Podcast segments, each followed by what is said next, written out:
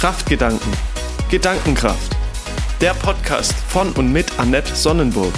Sie ist Coach und Trainerin mit langjähriger Führungserfahrung. Willst auch du mehr über Persönlichkeitsentwicklung und Themen aus dem Alltag wissen? Dann bist du hier genau richtig.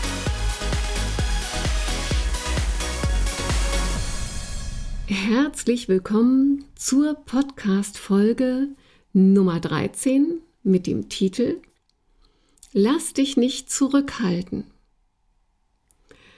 Vielleicht hast du das auch schon erlebt. Du willst zum Beispiel in einem Teammeeting etwas vorstellen, eine neue Idee, ein neues Konzept und du gehst in Gedanken schon mal all das durch, was deine Kollegen im Team darüber denken und sagen könnten. Und Du hörst quasi schon im Vorfeld in deinem Kopf all die Einwände und all die Kommentare, die du wahrscheinlich bekommen wirst.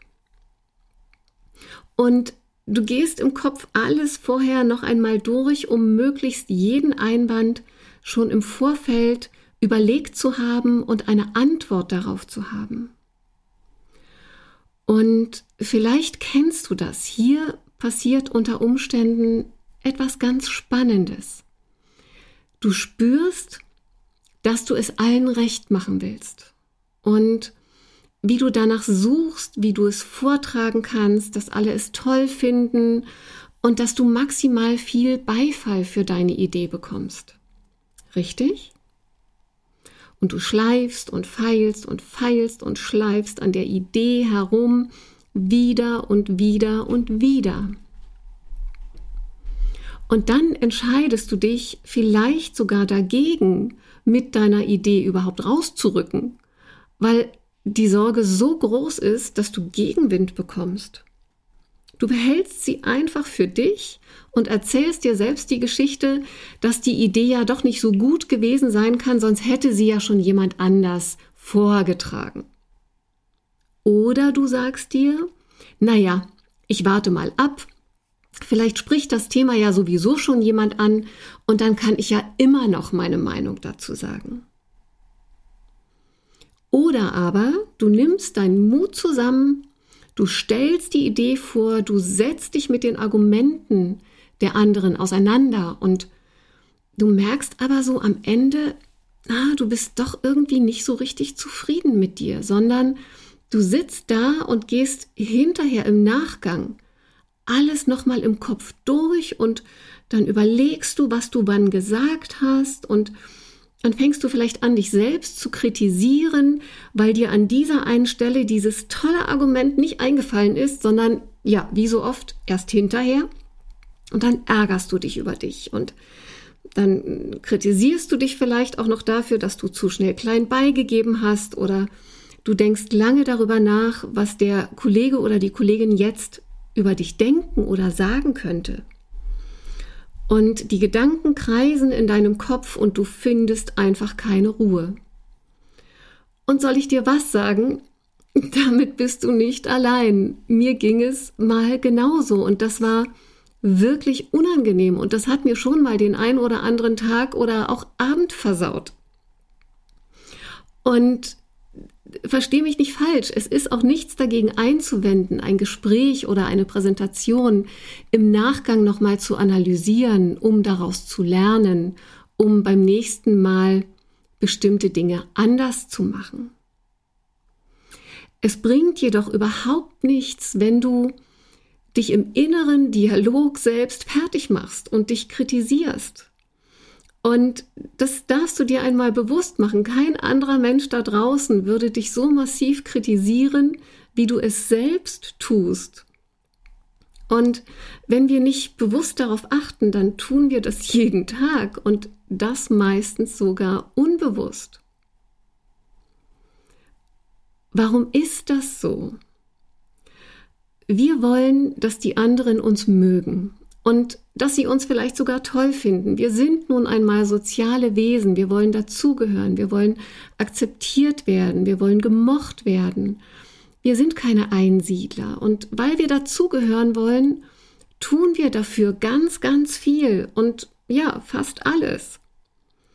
Das Problem dabei ist nur, du kannst es niemals, wirklich niemals allen Menschen in deinem Umfeld recht machen. Das ist unmöglich. Mach dir das wirklich bewusst. Es wird immer Menschen geben, die dich mögen. Und es wird immer Menschen geben, die dich blöd finden. Völlig egal, was du tust oder sagst oder was du nicht tust oder nicht sagst. Das ist völlig egal. Du kannst es nicht beeinflussen. Es ist also völlige Zeit- und Energieverschwendung, es den anderen recht machen zu wollen. Du kannst damit nur scheitern. Und es kann niemals funktionieren. Nicht in der Familie, nicht bei den Kollegen, auch nicht bei Freunden und Bekannten. Und wenn es nicht funktionieren kann, dann kannst du es doch auch gleich lassen. Wahr oder wahr? Und dich darauf konzentrieren, was sich für dich richtig und stimmig anfühlt und wovon du glaubst, dass es richtig und sinnvoll ist. Und dann zeigst du dich damit und dann trägst du deine Idee vor und dann trägst du dein Konzept vor. Denn vielleicht schlummert genau in deinem Kopf oder auf deinem Rechner eine Idee, die es gerade wirklich braucht, die dein Team die dem Team hilft, die den Kunden hilft und die vielleicht auch dem Chef helfen würde. Und du rückst einfach nicht damit raus, obwohl es so wertvoll ist und gerade gebraucht wird. Also löst dich von dem Anspruch, es allen recht machen zu wollen und zeig dich so, wie du bist, mit deinen Ecken und mit deinen Kanten und vor allen Dingen mit deinen Ideen. Und konzentriere dich dabei auf die Menschen, die deine Ideen gut finden. Geh mit ihnen ins Gespräch, tausch dich mit ihnen aus und entwickle deine Idee mit diesen Menschen weiter. Die Meckerer wirst du nicht überzeugen, die meckern. Völlig egal, was du sagst oder tust, das hat überhaupt nichts mit dir zu tun. Das sind Menschen, die in ihrem Leben unzufrieden und unglücklich sind und allen anderen dafür die Schuld in die Schuhe schieben, nur nicht selbst die Verantwortung dafür übernehmen. Das ist also überhaupt nicht dein Thema. Und jetzt meine Denksportaufgabe für dich. Mach dir einmal bewusst, wie oft du am Tag darüber nachdenkst, was andere über dich denken oder sagen könnten. Und wenn du das einmal ganz konsequent machst, kann es sein, dass du einen kleinen Schreck bekommst, wie oft das vorkommt, wie oft das der Fall ist. Und jedes Mal, wenn du dich dabei ertappst, dass deine Gedanken darum kreisen, sagst du innerlich zu dir, stopp, nicht mein Thema.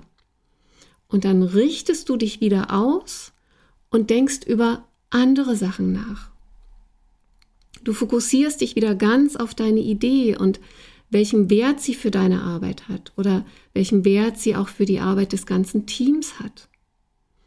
Und dann gehst du damit raus und stellst diese Idee vor, auf deine Art und Weise. Und du wirst merken, wie viel leichter es für dich wird, wenn du das immer und immer und immer wieder trainierst. Und jetzt wünsche ich dir ganz viel Erfolg beim Ausprobieren und Umsetzen.